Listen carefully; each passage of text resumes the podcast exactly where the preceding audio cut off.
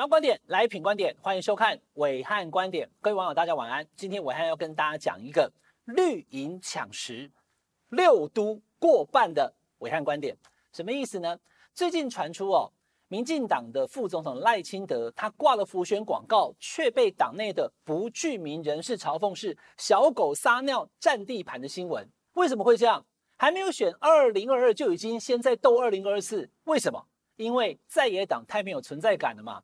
民进党完全找不到二零二四无法执政的理由，所以呢，就略过了二二，直接先斗二四。找外面找不到对手，就从内部找敌人。那敌人是谁呢？敌人就是赖清德。小英总统到底接不接受赖清德选二零二四？目前，哎，观众朋友，未知数，不是很确定哦。你看到很多媒体都讲说他一定不要赖清德，还很难讲，因为毕竟呢，哈，蔡总统在二零一九年的时候曾经被赖清德背刺一次啊，哈。我当你行政院长，我提名你当行政院长，你居然还对不对跟我选总统哦？背刺过，背叛过，所以呢，一般都说蔡总统更喜欢陈建仁，看起来也是，那不喜欢赖清德。但你确定这件事吗？你敢确定吗？目前没有人知道蔡总统在想什么。前一阵子赖清德副总统跑去开刀，因为他椎间盘突出，开刀之后你看哦，来证据在这里，他的脸书跟大家报告说我回来了，跟谁报告？跟蔡总统 #hashtag。蔡总统立刻留言说：“哎呀，你辛苦了，赶快回到我们的岗位。那看起来两个人感情很好啊。所以呢，这件事情让大家发现，蔡总统是刻意让大家知道说，我跟赖清德没有外传的这么坏。这是其一。其二是什么？自由时报的总编辑邹景文邹姐啊，他所写的东西是有代表性的。他特别写了一篇叫做《谁是英系》的一个社论文章，里面特别提到了蔡总统曾经当面警告过某个民进党的大咖。”你以后不要对外讲你是英系好不好？你做什么事情我都不知道。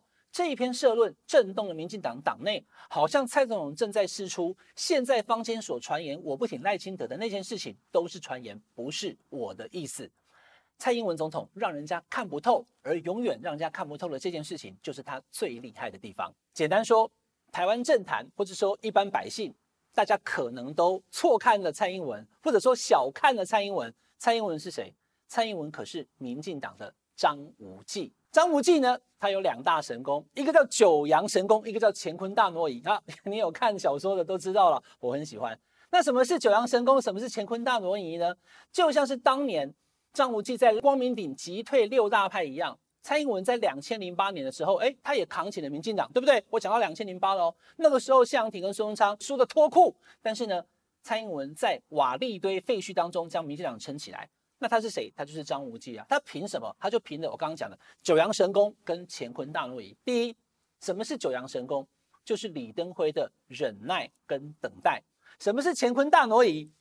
就是阿扁的冲突、妥协跟进步。这两个武功心法，一个是李登辉的，一个是阿扁的。蔡英文唰了一下，通通吸星大法吸过来，变成他的。所以他有两大神功护体的情况之下呢，他就从过去二零一八到现在二零二二这十几年来。顺风顺水，越选越赢。怎么说呢？先讲第一个，什么叫等待跟忍耐？二零一八年的时候，民进党大败，但是蔡英文他忍，他等。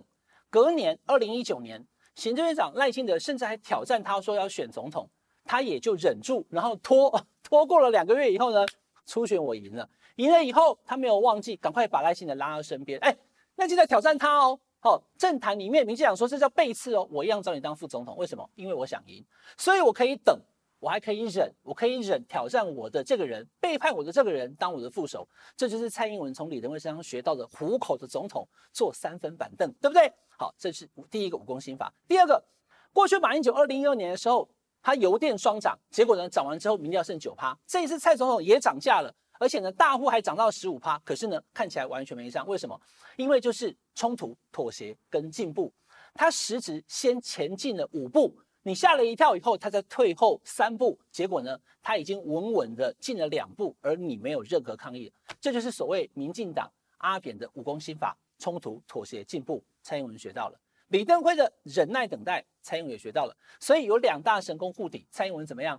一路选过来，二零一六赢。二零二零逆转还拿到八百一十七万票，中华民国史上最多票的总统，连四大公投都可以神奇逆转。而这种时候，蔡英文决定一锤定音。二零二二年今年年底的九一大选，他决定全部清点，全台放眼望去，台北市可能是陈时中，应该就是陈时中。桃园林智坚跨区过去了，另外还有高雄的陈其迈，还有台南的黄伟哲。放眼全台，新北会不会是罗智正呢？都是小英男孩、小英女孩，连总统府的发言人 Class 也要去花莲。那为什么都是小英的人呢？为什么都是小英指定呢？因为小英目前他最强，他决定说了算。二零一八年的时候，民进党只选了六个县市，我算给你听哈：桃园、台南。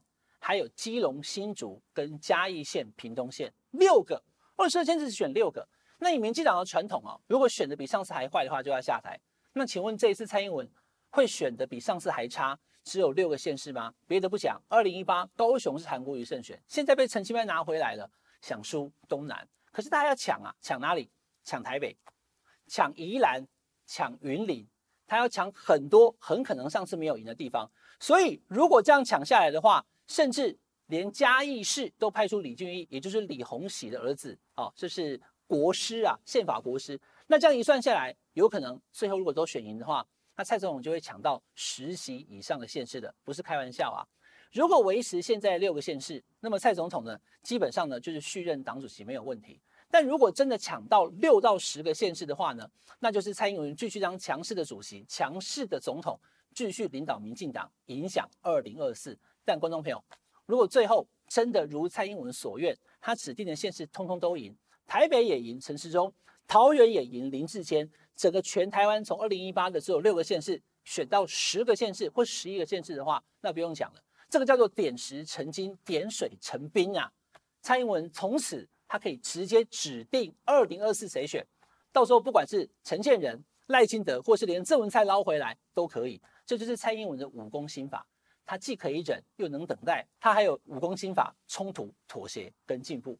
所以蔡总统现在目前六都他要过半，绿营想要抢十，谁会是二零二四的民进党总统候选人？今年年底选举非常关键。以上是这礼拜的武汉观点，请大家订阅我们品观点 YouTube 频道，订阅、分享、开小铃铛。我们下礼拜再见。